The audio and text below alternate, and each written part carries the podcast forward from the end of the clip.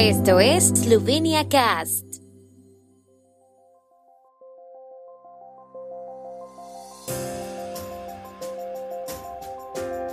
Noticias.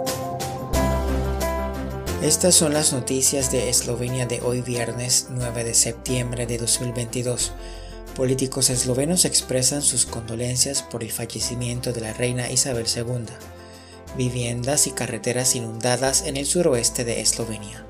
Archon se reúne con embajador italiano para discutir las consecuencias de la supresión de programas en onda media para la minoría eslovena. Ljubljana acoge la primera bolsa de intercambio de alimentos producidos localmente.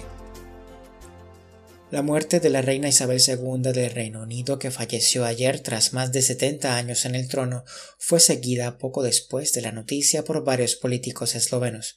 Entre los primeros en expresar sus condolencias en Twitter estuvieron el presidente de la República Borut Pajor y en nombre del gobierno el primer ministro Robert Golob, así como la ministra de Asuntos Exteriores Tania Fayon. El primer ministro Robert Golob dijo que estaba profundamente entristecido por la muerte de la reina y expresó sus sinceras condolencias a la nueva primera ministra británica Liz Truss y al pueblo británico.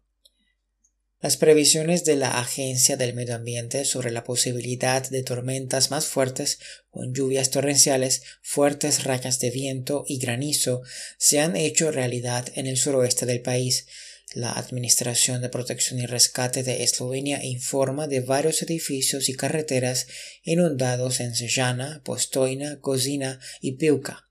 Desde el mediodía los bomberos han intervenido sobre todo en Sejana, donde el agua lluvia inundó una clínica dental, así como varios edificios de viviendas y locales comerciales. En Postoina el agua inundó un almacén de Lidl en la calle Reshka. En Cocina, las lluvias inundaron un paso subterráneo y en Piuca el sótano de la casa Karpan. Durante la noche de hoy viernes seguirá lloviendo ocasionalmente con tormentas eléctricas, especialmente en el sur y el centro de Eslovenia. Según la previsión de la ARSO, hacia la mañana estará parcialmente despejado. El ministro de Eslovenos por el Mundo y la vecindad fronteriza Matej Archon se reunió hoy con el embajador de la República de Italia en Ljubljana, Carlo Campanile. La reunión se dedicó principalmente a analizar en detalle los retos que plantea la supresión de la radiodifusión de onda media en Italia y a encontrar soluciones adecuadas para la minoría eslovena. La reunión responde a la preocupación de la minoría eslovena en Italia por la anunciada supresión de las emisiones de radio de onda media de la RAI. Las alternativas ofrecidas no proporcionan a los oyentes un acceso adecuado a las emisiones eslovenas de Radio Trieste. El ministro subrayó en la reunión que la supresión de este tipo de emisiones puede estar justificada a largo plazo, pero que antes de que eso ocurra deben aportarse soluciones alternativas adecuadas que no debiliten el acceso a los programas radiofónicos eslovenos.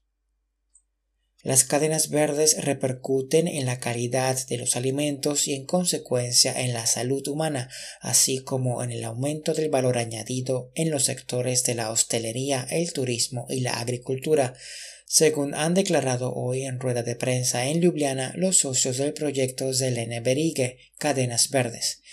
La primera bolsa de oferta y demanda de alimentos producidos localmente a nivel nacional también ha abierto sus puertas bajo el paraguas del proyecto. La bolsa reúne a los productores agrícolas locales, las instituciones educativas públicas, la industria de la hostelería y el turismo para intercambiar información sobre la oferta y la demanda.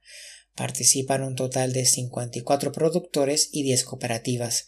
Los organizadores pretenden celebrar este tipo de mercado dos veces al año a finales de verano y en invierno.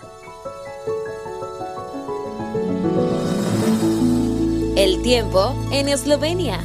El tiempo con información de la ARSO, Agencia de la República de Eslovenia del Medio Ambiente. El sábado estará soleado por la mañana y nublado por la tarde con lluvias y tormentas. Las temperaturas máximas se situarán en la franja de los 20 a 25 grados centígrados.